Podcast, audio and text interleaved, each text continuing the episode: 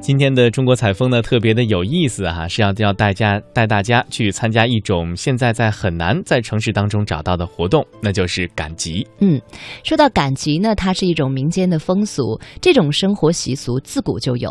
云贵川一带呢，称之为赶场或者是赶街，而到了湘桂粤一带呢，被称为赶闹子；山东一带则称为赶集。嗯，在山东青岛市区的北部呢，有一个非常有名的集市，大家呢称它为。为李村大集，李村大集呢拥有着三百多年的历史，一直延续到了现在，被称作是我国长江以北最大的集市。那接下来我们就一起到山东的青岛李村去赶大集吧。赶集也是中国的民俗传统之一，和许多集市地处农村不同，李村大集位于青岛市区北部，确切一点说，它是位于市区内最大的河流李村河中游的河道上。李村河一年当中绝大部分处于枯水期，人们就利用这个时间，每隔五天举行一次集市。在李村大集上，对联、福字、灯笼等民俗商品销路最好。在长约三公里的李村大集上，仅对联摊位就有六十多个，写满吉祥话语的大红对联一排接一排，沿东西河道一溜挂起；方方正正的大福字，四角衬着平安健康、年年有余烫金字。格外显眼。今年是中国传统的羊年，张贴在窗户上的剪纸大多以羊为主角。青岛居民郑先生仅花八元钱就买到了一副对联儿。这是过年是喜庆东西，这就出了年味儿了。人们都希望自己的生活和事业红红火火，越来越好，所以具有象征意义的大红灯笼也是大集上的热门商品。一只灯笼的价格按大小从二十元到五十元不等。买两个灯笼嘛，红火过大年嘛，这不中国的传统嘛？过个新年，过红红火火，热闹一点嘛。如今的青岛，大大小小的超市到处都是，人们购物非常方便，但仍然有许多青岛居民喜欢到李村大集上置办年货。一是种类齐全，二是价格相对便宜一些。比如说大鲢鱼，每斤四块钱，摊主还能帮着清理干净。乘车三十多公里。从另外一个区过来赶集的青岛居民陈女士，这边热闹，货比较全，稍微便宜点。苹果是两块五一斤，还有买了个灯笼，喜庆嘛。在李村大集西侧聚集了十几家销售鲜花的商店，青岛居民江先生购买了几盆杜鹃、海棠、君子兰等鲜花。现在说话水平提高了不，是过家了，实在是漂漂亮亮、好好的，有个过春节的气氛。某鲜花店经理辛龙。很多人说不过来，银鸽、红枣、鸿运当头、青苹果、杜鹃、马蹄莲、虎眼兰比去年便宜了。去年这十颗的一盆得三百四，现在就二百八。在李村大集上，还有许多手工艺者带着自己的作品到这里寻找知音。在唐先生的摊位前，摆放着自己制作的二胡、琵琶、唢呐等中国传统乐器。一把二胡得两天的功夫。这个工资是马尾巴的。购买年货的高女士路经此地，随着伴奏演唱了一段中国京剧。什么片段呢？阿庆烧的风声紧，我年轻时候唱样板戏。对于具有九百多万人口的青岛人来说，李村大集早已不是单纯的采购市场，这里倾注了青岛特有的地域文化和乡土情怀。李村大集最早见于文字记载，在明朝万历年间的《即墨县志》。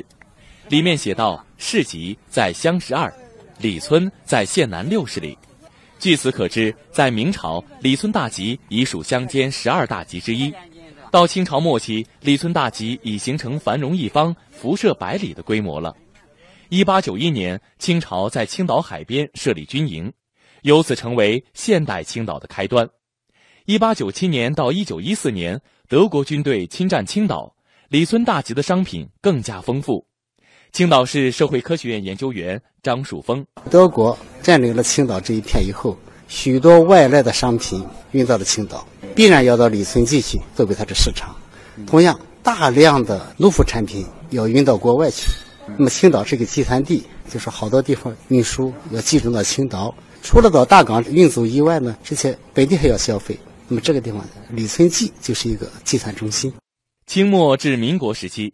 李村大集以自由交易为主，交易的商品有粮食、海产品、手工制品、木材、禽蛋、蔬菜、水果等。交易品有本地自产的，也有产自外地的，还有煤油、火柴等洋货。当时，日本商人多次对大吉主要陈列物品进行过统计，在日本人所著的《里村要览》中，有每集主要商品的总值，并说明了商品产地，如小麦一千一百五十元，属城阳赵村产；棉纱九百多元，属日本产；布匹八百元，其中土布占四成，洋布占六成；茶叶七百多元，属潍县产；豆饼五百元。属仓口刘亭大村庄产，还有即墨黄酒、里村猪肉、外洋煤油、上海棉花、崂山松柴、乐安炕席、平度鸡蛋、夏庄陶器，还有铁锅、竹篓、锅盖等农具，加上沙子口码头、仓口码头运来的海产品，里村大集全年陈列总值不下七十万元，按交易三成计，交易额可达二十一万元。在三四十年代，由于战火纷扰。赶集的人数大幅下降，每集约有三千到五千人，货物总值在万元左右。四十年代末，在国民党政府的统治下，货源奇缺，物价飞涨。仅一九四八年八月统计，盐每斤十万元法币，玉米每斤四十四万元法币，猪肉每斤三百六十万元法币。后来又相继几倍、几十倍的增长，造成大集萧条。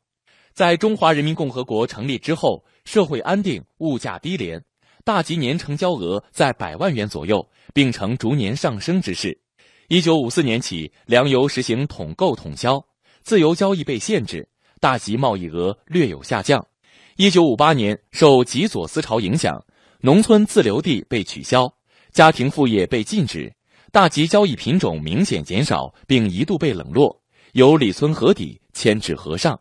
在一九七八年，中国实行改革开放之后，农村进行了体制改革，农民收入增加，里村及周边城乡购买力提高，里村大集进入了繁盛时期。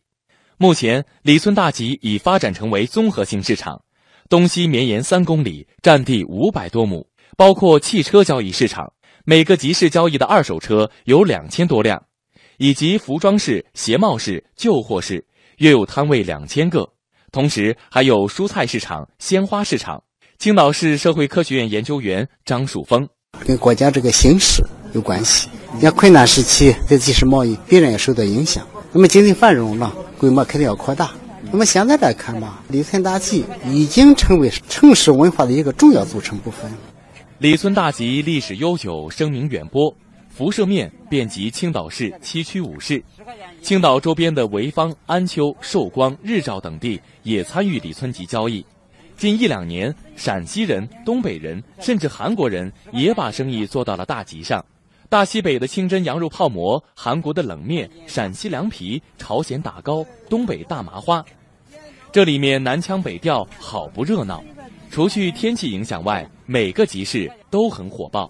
历史与未来，传统与传承，具有百年历史的李村大集，追随着时代永不停歇的脚步，也成为中国发展的真实印象。